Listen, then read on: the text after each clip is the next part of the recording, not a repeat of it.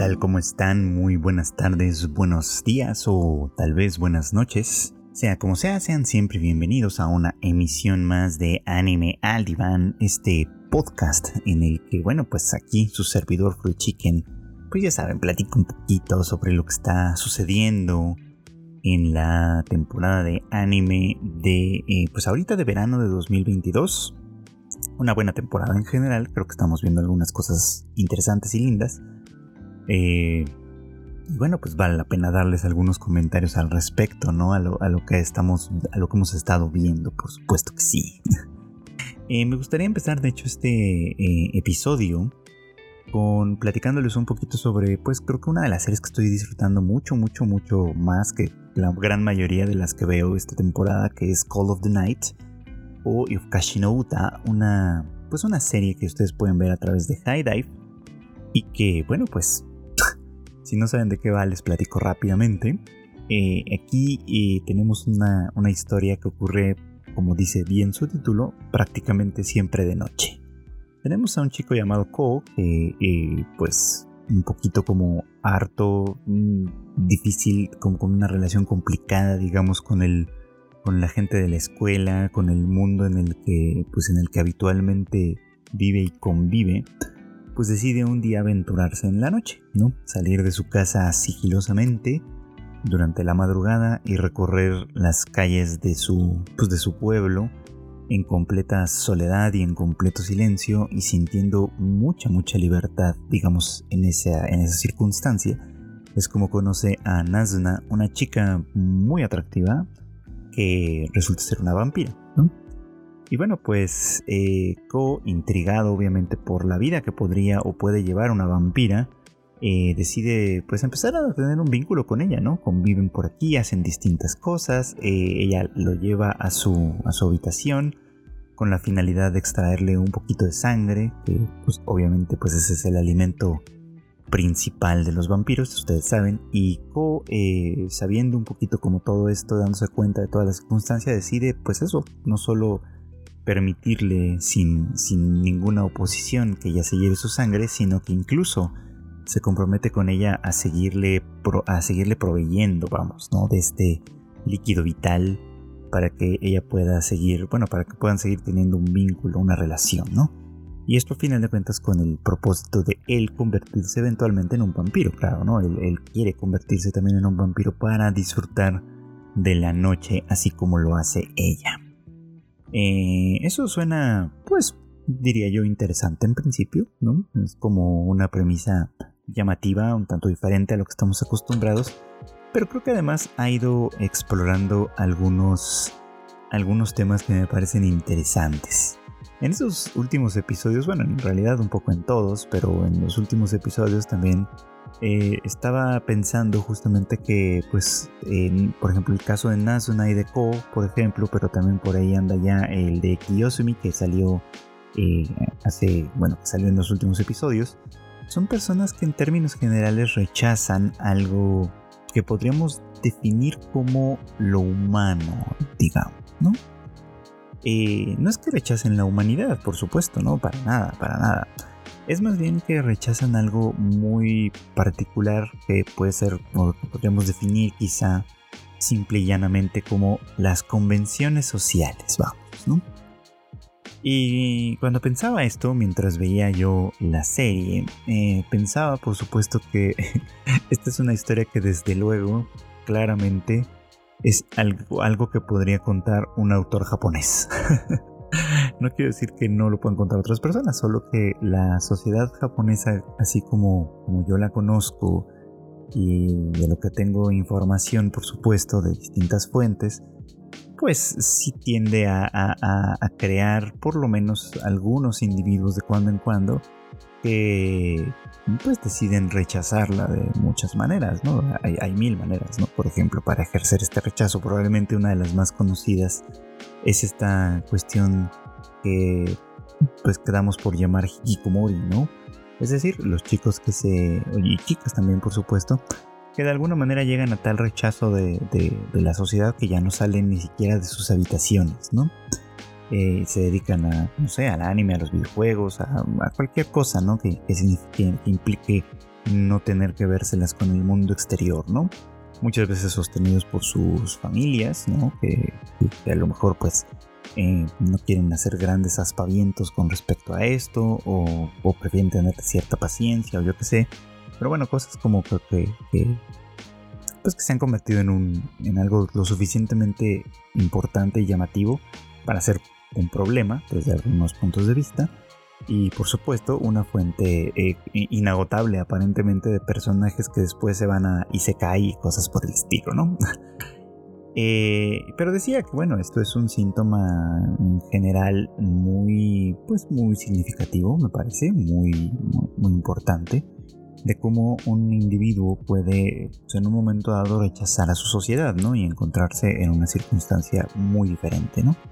Eh, monjes también, ahora que lo pienso, ¿no? Como monjes budistas que de pronto agarran y se van a la montaña a contemplar la naturaleza para alcanzar la iluminación. Bueno, tal vez no es un, un fin tan, eh, tan elevado, pues, pero en esencia parece ser que es un poco como la misma historia.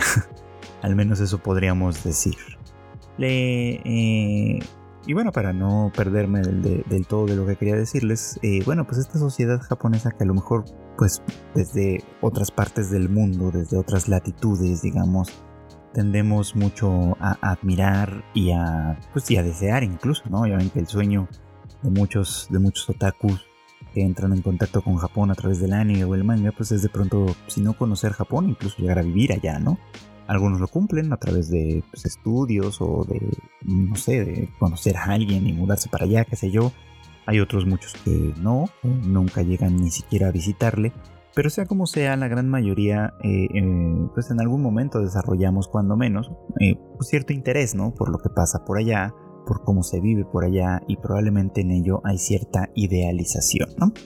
Sin embargo, pues por acá podemos decirles, por ejemplo, que es una sociedad un tanto complicada, ¿no?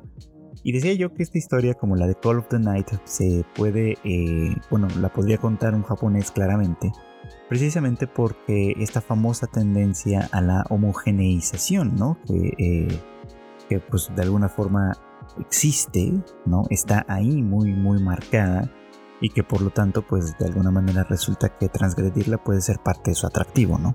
¿Pero a qué me refiero con una tendencia de homogeneización, no?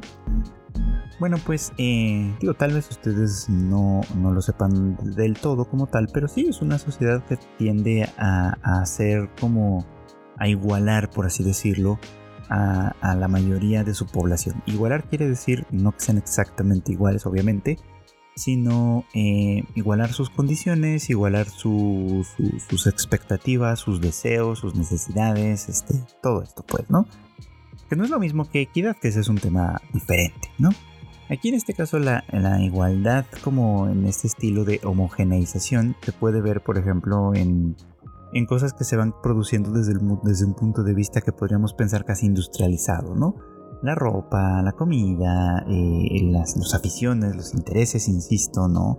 Eh, las formas de vivir, etcétera, ¿no?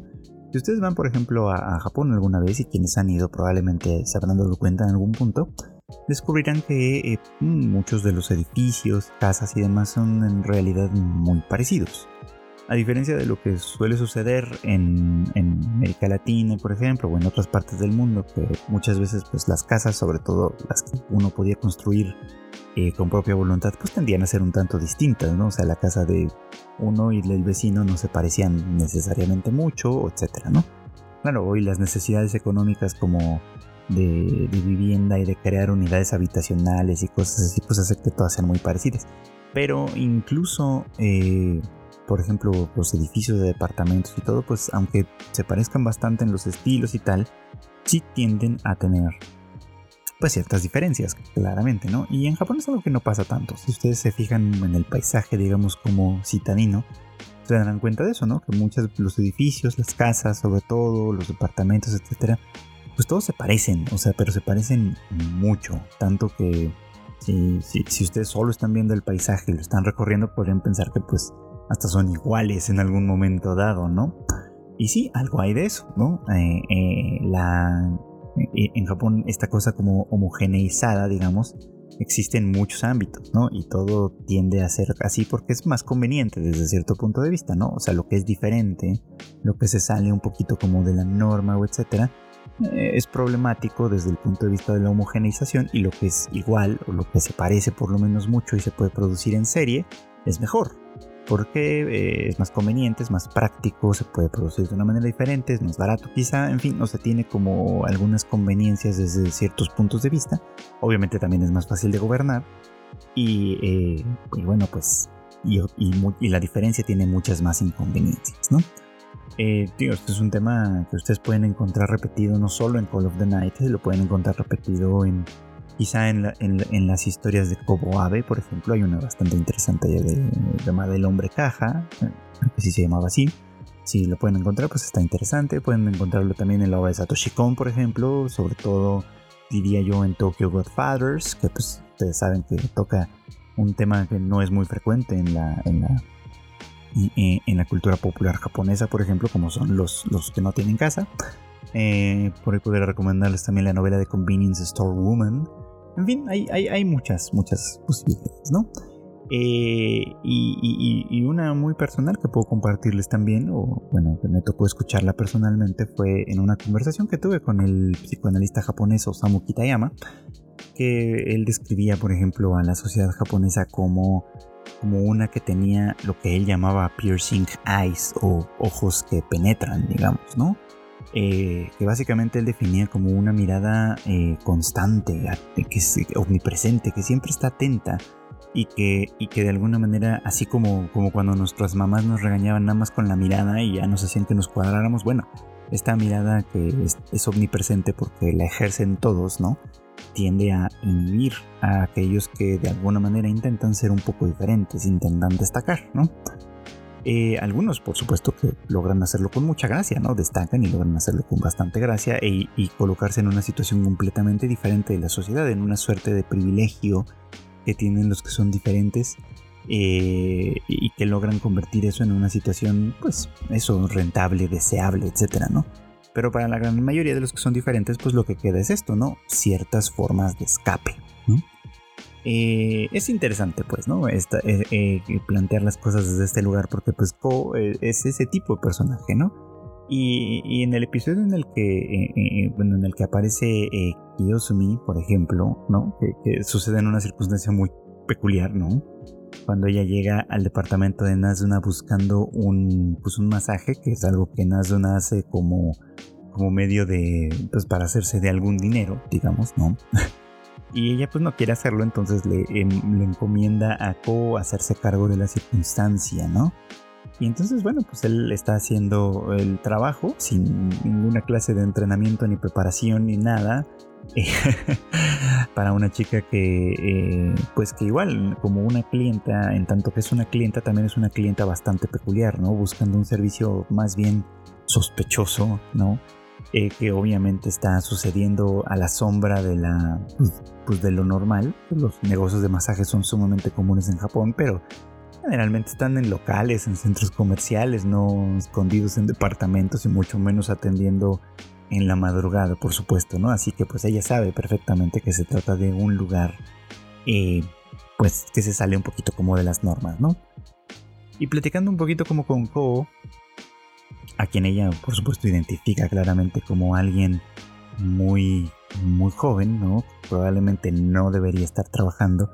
Opta por guardar silencio, ¿no? Pensando que su situación seguramente es muy complicada. No tiene ella idea realmente, ¿no? De que él es una persona que por motu propio sigue, eh, pues simplemente rechaza las convenciones de lo social, ¿no? Pero bueno, siendo ella una persona muy consciente, por ejemplo, en ese sentido, es, es, interesante que piensa en esto, ¿no? Es como, bueno, sus circunstancias deben ser complicadas para ser un menor tan joven, de 14 años, estar trabajando en un lugar pues de, de, de, reputación dudosa, digamos, y sobre todo a altas horas de la noche, ¿no? Entonces es como, bueno, vamos a aceptar su circunstancia y a no decir nada, porque seguramente se trata de algo de lo que no se puede hablar, ¿no?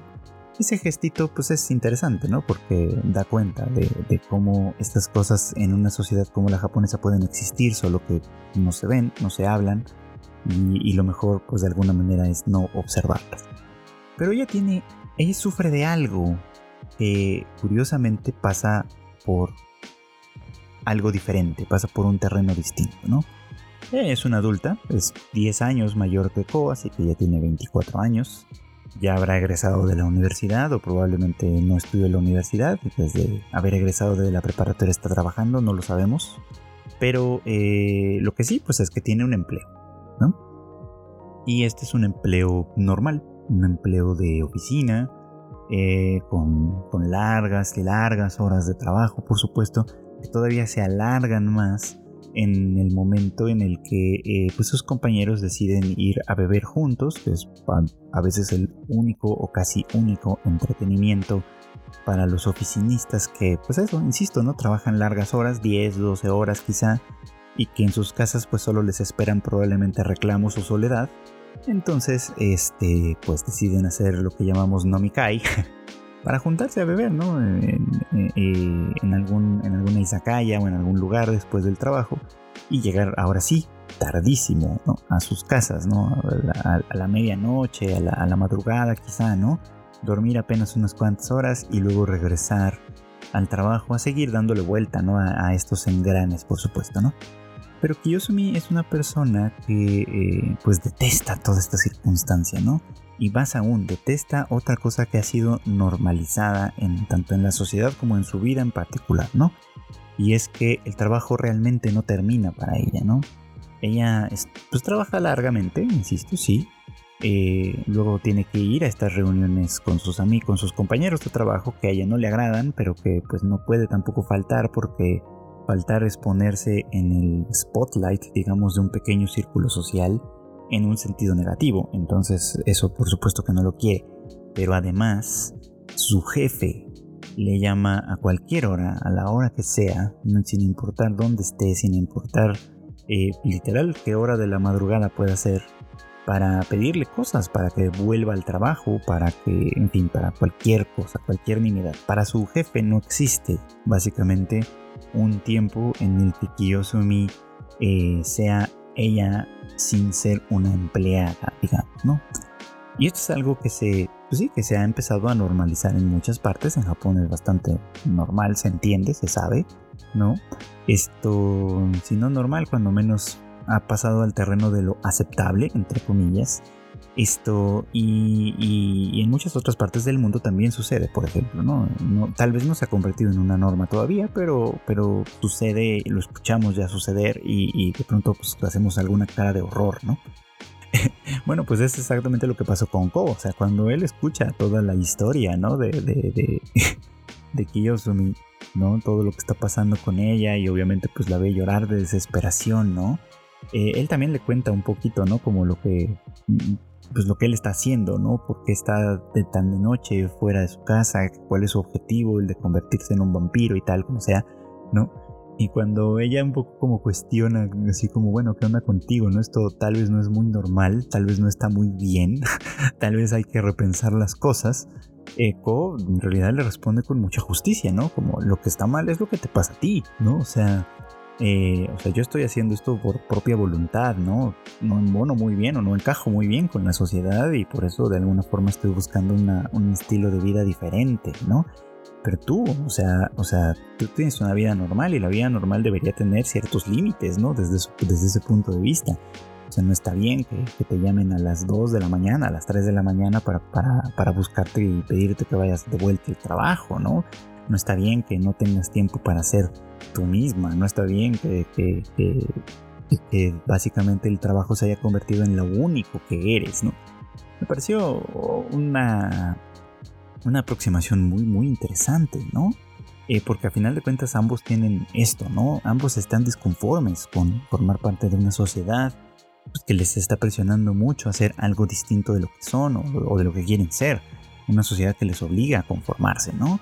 Entonces, pues la, decisión de, de Ko de disfrutar la noche, como él le llama, me parece que es una, una o, puede funcionar como una velada crítica, ¿no? Para todo esto, ¿no? Porque pues sea como sea, ellos pertenecen a un grupo relativamente selecto, diría yo, de los que no cuadran, de los que pues de alguna forma habitan la sombra y la periferia, como muchos otros personajes que hemos visto en la literatura o en el anime o etcétera, y que bien que mal, con gracia o sin ella, intentan enfrentar esta, esta homogeneización que de alguna manera se les impone. Y bueno, pues hablando de sociedades restrictivas o constrictivas o yo qué sé, no sé qué palabra usar ahorita, pero que de alguna forma también delimitan o deciden lo que puede y lo que no se puede hacer, ya no estoy entendiendo del todo hacia dónde quiere ir Licorice Recoil, pero sea como sea, me sigue pareciendo interesante en ese sentido. Y es que, bueno, pues ya nos quedó claro que esta, esta sociedad que nos plantean en Licorice Recoil es una que también es muy, tiende mucho a, si no a cierta homogeneización, que eso no queda tan obvio ahí en esta serie, sí a, un control de lo que sucede a un nivel muy importante, ¿no? Una organización secreta como DA que se dedica básicamente a, a, ocultar, a eliminar y ocultar cualquier tipo de digresión, digamos, ¿no? Eh, sin fórmula de juicio, lo que nosotros llamaríamos, pues sí, ¿no? Extra, extra legalmente o yo qué sé. Esto, donde, bueno, pues donde vive y existe esta, esta chica Chisato que eh, pues, creo que se ha ganado el corazón de todo el mundo, básicamente. Es una chica muy, muy simpática. Pero que bueno, digo, insisto, una vez que se nos planteó esta sociedad y etcétera, y esta organización secreta que se dedica a, pues, a mantener limpísima la imagen de esta sociedad en la que supuestamente no pasa nada, eh, Chisato, bueno, pues resulta que es un personaje muy irregular en muchos sentidos, ¿no? Eh, se nos ha ido presentando eh, su irregularidad desde el principio, ¿no? Desde que aún formando parte de este tipo de, pues de defensoras de la paz, con este giro de tuerca un tantito cuestionable, creo yo, pero bueno, esto, ella de todas maneras es un personaje diferente, ¿no? A diferencia de sus compañeras que están autorizadas a matar y lo hacen sin dudar. Eh, Chisato mm, por propia voluntad no lo hace, ¿no? Ella utiliza una pistola con balas de goma que pues sí, evidentemente que lastima y, deja, y deja en malas condiciones a sus oponentes, pero no los elimina y todavía permite que esto en algunas ocasiones o en varias ocasiones resulte en su propio beneficio, ¿no? Eh, esto es porque pues ella tiene un compromiso personal con no tomar una vida, ¿no? Con no, no llevarse vidas que todavía podrían tener cosas que ofrecer, etcétera. Una posición idealista, creo yo, pero que de todos modos es bastante, bastante linda y, forma parte muy bien de su personaje, ¿no? Eh, sin embargo, al mismo tiempo, pues es una chica muy misteriosa, ¿no? Tiene eh, una habilidad que pues, prácticamente sobrenatural de predecir la trayectoria de los disparos, incluso a corta distancia, de tal forma que mm, los quienes le disparan a ella nunca le dan y la puntería de ella pues es perfecta en ese sentido, entonces pues sí, pareciera como que es una chica completamente invencible. Pero bueno, el enfrentamiento con este pues terrorista, llamémosle de manera provisional, ¿no? creo que de alguna manera también le ha ido poniendo un poquito como ciertos límites a, sus, a, su, a su superpoder, digamos, ¿no? Porque si bien él no tiene las mismas habilidades, sí eh, es lo bastante sagaz, lo bastante eh, inteligente y, implacable, creo que también es una palabra que podría quedarle aquí, como para haber puesto contra las cuerdas a nuestra protagonista y confrontarla con algo que probablemente es más grande que ella. Lo interesante de esto, o sea, insisto, eso es lo que nos lleva como ya no sé a dónde van, pero, pero de todas formas me parece que sigue interesándome, es que ambos oponentes tienen como un origen en común, ¿no? Eh, se nos va revelando obviamente que así como Chisato eh, fue pues sí salvada de alguna forma por el eh, pues por el instituto Alan que, le dio este corazón mecánico que ahora sabemos que, que es lo que la mantiene funcionando, por supuesto, y que, de alguna manera le ha dado una especie como de misión, ¿no? En la vida.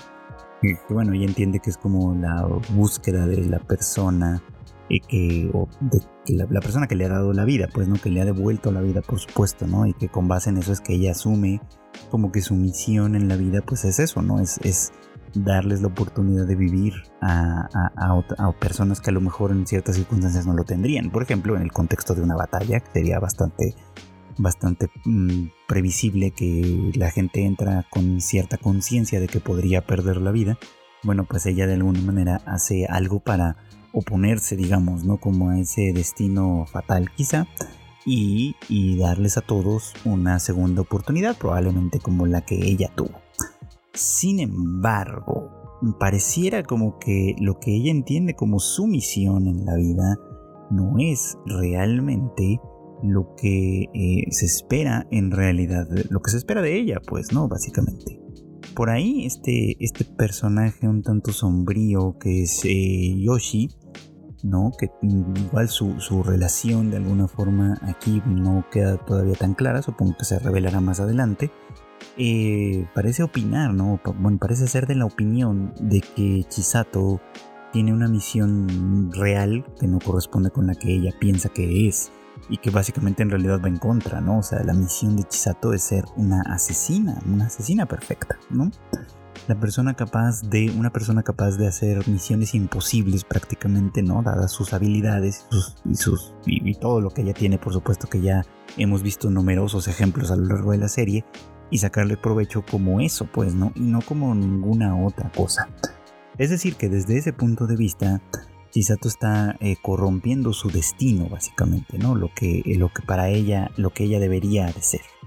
Y Majima, el terrorista, que también viene de la misma organización, también de alguna manera está conectado con el Instituto Alan, eh, también tiene su propia misión que, pues en este sentido, pareciera como que se contrapone con lo que Chisato está persiguiendo, ¿no? Supongo que esto se desarrollará eh, con mayor detalle más adelante, pues apenas se nos está planteando todo esto, ¿no? Que, de alguna manera ambos vienen del mismo lugar, que eh, ambos se han enfrentado antes, por supuesto, ¿no? En el incidente de, la torre, donde Chisato, una Chisato mucho más joven, evidentemente fue quien le derrotó.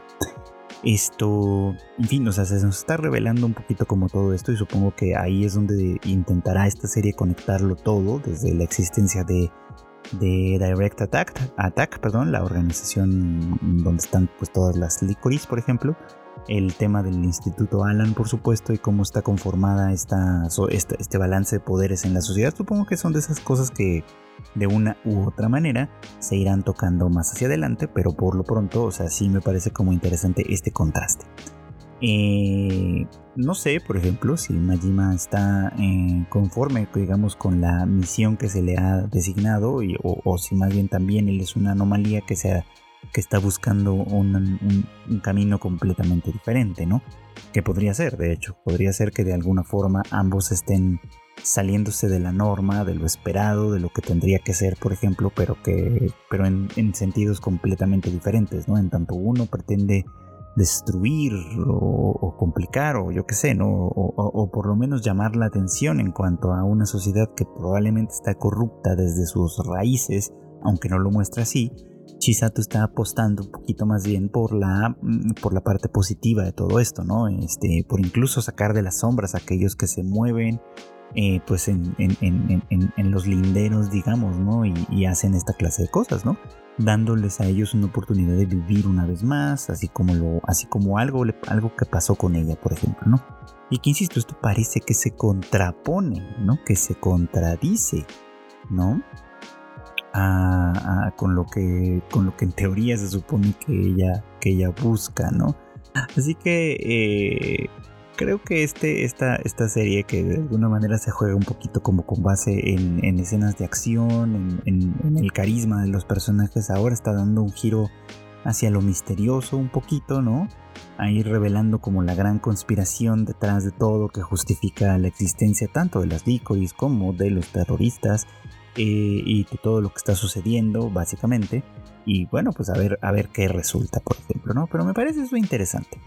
Y más porque eh, contándoles sobre un poquito como sobre las intenciones de Chisato versus lo que aparentemente se espera de ella versus eh, eh, la sociedad así como funciona.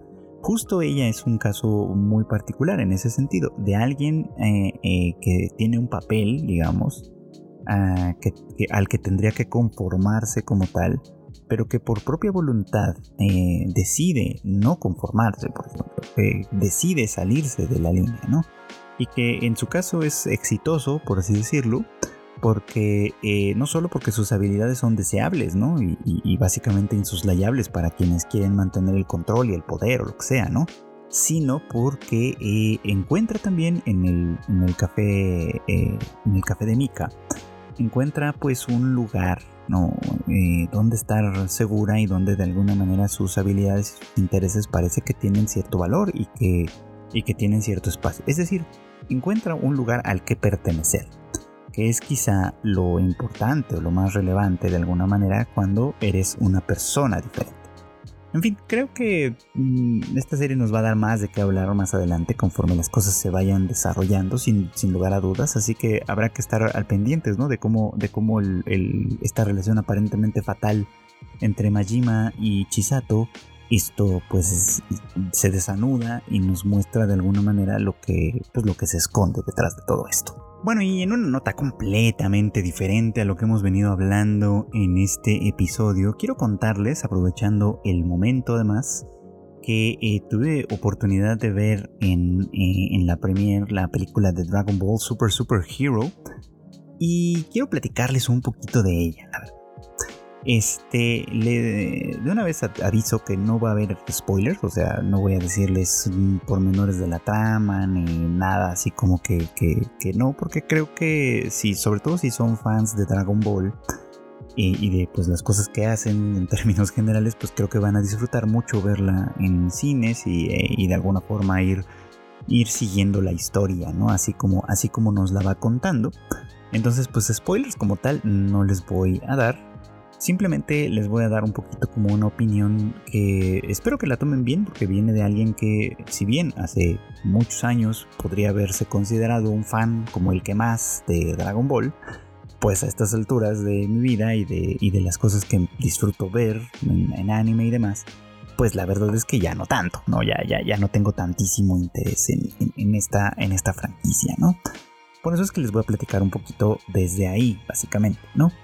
Eh, obviamente yo vi Dragon Ball eh, pues cuando salía en la televisión abierta en mi país, en México, hace más de 20 años, ¿no? Eh, y me parecía una historia entretenida, divertida. por supuesto los personajes eran agradables, las peleas eran bastante emocionantes para mí, todo esto, ¿no? Pero pues con el pasar de los años, obviamente, pues el interés fue amainando, fue, fue cada vez menor y obviamente ya no me eh, ya, ya, ya no me interesaba tanto, ¿no? Para cuando llegó Dragon Ball GT, pues mi interés en Dragon Ball ya era bastante menor que el que podría haber tenido unos cuantos años antes. Y aunque todavía seguí la historia como tal, un poquito como porque, bueno, en ese tiempo tampoco había muchísimas cosas que seguir, eh, pues sí, la verdad es que ya no fue con el mismo interés, con la misma pasión que pude haber tenido unos poquitos años atrás, por supuesto que sí, ¿no?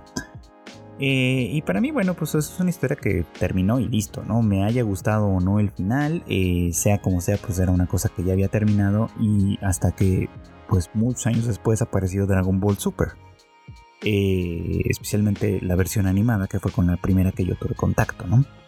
Eh, obviamente primero estuvo, bueno, ya no me acuerdo si salió primero, pero creo que sí, la película está de la batalla de los dioses y demás, pero bueno, en fin, el punto es que eh, eh, intenté retomar, ¿no? El, interés por Dragon Ball, pero la verdad es que, pues los episodios se me hacían aburridos, la dinámica de las batallas se me hacía ya bastante cansada, como, como una fórmula ya demasiado vista, digamos, ¿no?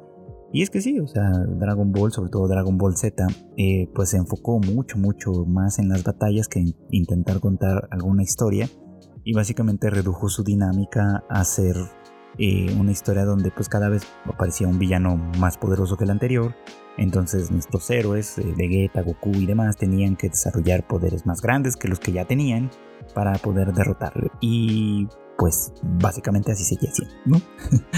y bueno, por lo que yo he podido escuchar y enterarme eh, de, pues de lo que ha pasado en Dragon Ball Super, parece que la dinámica no ha sido tan diferente, o sea, bien que mal, de lo que se ha seguido tratando es de, eh, eh, pues de personajes más y más y más poderosos que siguen apareciendo y, y pues siguen siendo un reto, digamos, ¿no? Para, para los personajes que tenemos ahora, ¿no? De hecho, me sorprende un poco cómo la dinámica en realidad no cambia, ¿no? O sea, por ejemplo, en Dragon Ball Z había una deidad superior que era un personaje constante recurrente, digamos, que era el Kai Osama.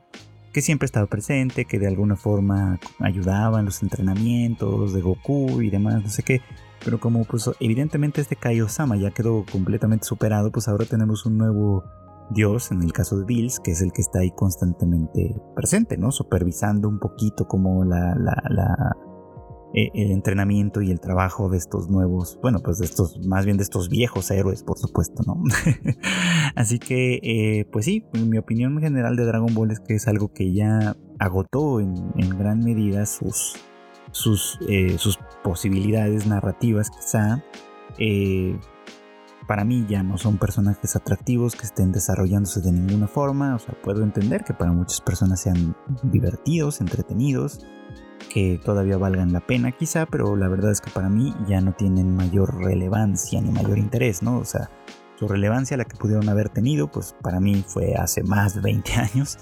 Eh, y, bueno, ahora estoy enfocado como, como si son seguidores de este podcast, saben que estoy enfocado más en, en tratar de seguir anime nuevo, ¿no? Este anime más, más reciente y hablar de lo que está sucediendo en este preciso momento. Eh, y bueno, pues eh, en, un tenor que creo que mezcla un poco las dos cosas, fue que tuve oportunidad de ver esta película, Dragon Ball Super Super Hero, ¿no? Que desde que se anunció y desde que vimos las primeras imágenes, creo que fue algo criticado, bastante criticada. Yo mismo me sumé a esas críticas porque el estilo de animación, pues creo que recuerda más al, que hay en los juegos, ¿no? En, en, los videojuegos de pelea, en el Xenoverse y de todos estos que siguen saliendo, por supuesto. Eh, y no tanto a un estilo de animación, pues digamos como más tradicional, vamos, ¿no? Eh, y, creo que pues sí, en el tráiler no se veía muy bien, o no me parecía que se viera muy bien o muy atractivo. Había dudas, por supuesto, ¿no? Y, y bueno, creo, que, creo que vale la pena decirles que en, en, principio, ¿no? Estas dudas fueron un tanto disipadas. Eh, algunos otros tendrán sus opiniones al respecto, pero a mí me pareció al final del día un acierto. Es verdad que, al ser una animación toda mayoritariamente hecha con, tecnología computacional, digamos, de pronto sí se llega a ver un poquito cuadrada, un poquito eh, no, tan, no tan dinámica, digamos, como se podría ver la animación tradicional, eh, todavía, digamos, pero creo que en términos generales cumple bastante bien en ese terreno. Eh, además, el tema del coloreado me parece a mí muy bonito. O sea, creo que ya viéndolo en pantalla grande y en movimiento, el coloreado que tiene en los nuevos, digamos, diseños y los nuevos estilos de animación para esta película, la verdad es que les quedaron muy bien. Y, en términos generales visualmente pues creo que sí la disfruté bastante eh, y bastante más en el cine de lo que lo habría hecho en una, en una pantalla más pequeña creo por supuesto no eh, así que por ahí, pues, por, lo menos en mi opinión, es que pues, es algo que se deja ver, que, es, bastante lindo. Pero además, quiero eh, enfatizar algo que a mí me parece importante. Si mi crítica general a Dragon Ball, sobre todo en los últimos 20 años, 15 para no ser tan injusto, en los últimos 15 años quizá ha sido que este... Mm, pues que la franquicia narrativamente ya da, ya da muy poco que, ampliar, digamos, a partir justamente de su dinámica de siempre, enemigo fuerte, nuevo poder, nuevo color, enemigo fuerte, nuevo poder, nuevo color, y así sucesivamente. Creo que esta hace algo un poquito diferente, eh, primero porque intenta contar una historia, ¿no? Eh, no voy, digo, como les decía, no voy a contar spoilers, pero sí les voy a contar un poquito de la trama básica, ¿no? Esta historia recupera otra vez a, la patrulla roja. Digo otra vez porque es un enemigo recurrente, ¿no? Este eh, ejército clandestino, digamos, que a la sombra de, fondos que, a lo mejor se ganan de manera limpia, pero que se, que se transfieren, digamos, para financiar este ejército privado que busca la dominación mundial, pues, eh, pues lo sigue intentando, claramente, ¿no?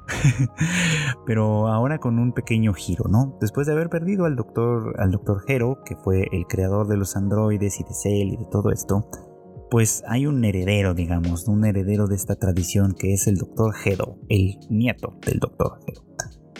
Eh, pero este chico, eh, este, este nuevo personaje, digamos, eh, sí, por supuesto que quiere eh, seguir trabajando en sus propias investigaciones, es un científico mucho más brillante que su, de lo que fue su abuelo, este, quiere hacer obviamente sus propias investigaciones, quiere seguir haciendo el tema de los androides, pero él tiene un interés muy diferente. Eh, él no quiere gobernar el mundo, él está mucho más entusiasmado con los superhéroes, ¿no? y por eso es que está tratando de desarrollar androides que puedan cumplir con esa función, que puedan convertirse en superhéroes y, y defender, digamos, al mundo. Y, bueno, pues es ahí donde la patrulla roja entra en acción, ¿no? Con sus infinitos fondos extraídos de una farmacéutica. Les digo que las farmacéuticas son las compañías que básicamente tienen más fondos o de las compañías que tienen más fondos a su disposición de tal manera que eh, por eso a menudo suelen ser villanas en las, en las, eh, en las historias de ficción, pero bueno, en este caso pues eh, están aquí para alimentar a la patrulla roja, por supuesto. Y, bueno, usando de alguna manera todos estos fondos, insisto, es que convencen al Dr. Hedo de crear androides para la patrulla roja que van a convertirse, según ellos, en superhéroes, por supuesto, ¿no? En superhéroes que van a, enfrentar a una organización de extraterrestres malignos, por supuesto que desde las sombras buscan dominar el mundo. Así que ustedes ya se pueden imaginar para dónde va esto, ¿no? la cuestión, no les voy a contar más de la trama, ya de aquí en adelante me parece más interesante que la vean por su propia cuenta. La cuestión es que este es un tema que hemos visto repetido muchas veces, en realidad en muchas obras de, eh, de ficción, y por eso es que me parece muy encomiable que Dragon Ball lo haya hecho también a su manera, por supuesto, ¿no? Es el tema de qué es de verdad ser un héroe, ¿no? y exactamente en qué consiste defender la libertad, la justicia y todas esta clase de cosas, ¿no? O sea, es un tema muy importante, muy interesante. Eh, me viene a la mente, por ejemplo, la, la, película de los Avengers, esta de Age of Ultron, que de alguna manera giraba un poco como en la misma idea, ¿no? O sea, el mundo está bajo constante amenaza, hay que desarrollar un arma que nos permita eh, mantener la seguridad, ¿no? Y esta arma eventualmente deduce que el riesgo para la seguridad del mundo son sus propios habitantes, entonces este, termina pues queriendo exterminarlos, cosa que también pasó en Terminator, cosa que, o sea, cosa que pasa en muchos, muchos, muchos ejemplos, ¿no? De, de la ficción que nos hacen pensar, bueno, este, ¿dónde está el límite en el que defender la justicia, defender la libertad, en el que ser los buenos, entre, entre muchas comillas, se convierte en ser los malos, por ejemplo, ¿no? ¿Dónde, dónde se traza el límite? ¿Quién decide quién es el héroe y quién es el villano, ¿no? Y desde dónde se hace esto. Y lo interesante que creo que, se, que, que, que la película de Dragon Ball Super Super Hero consigue adelantar es que ser el héroe no quiere decir que seas el más fuerte, que seas el más poderoso, que seas el, eso, que seas la, la, fuerza, pues no es lo que hace la justicia. Lo que hace la justicia, la bondad, el heroísmo y esta clase de cosas son tus actos, ¿no? Y me parece que es un buen argumento para contrarrestar esta idea, ¿no? Es como si, sobre todo para una historia que, si bien va a ser vista sobre todo por adultos, por supuesto que ya lo estoy viendo pasar, eh, en teoría está dirigida a público más bien infantil, ¿no? Y entonces dirigida desde ese punto de vista, sí es, me parece muy muy interesante que su enfoque sea justo este, ¿no? O sea, la...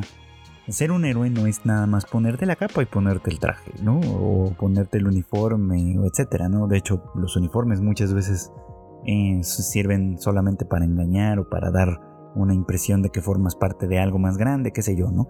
Pero un héroe simplemente se basa en tus acciones si tus acciones son heroicas, ¿no? Son, son en beneficio de alguien más, son en beneficio de un grupo, son, eh, no son egoístas, no son para conseguir tus objetivos nada más, o etcétera.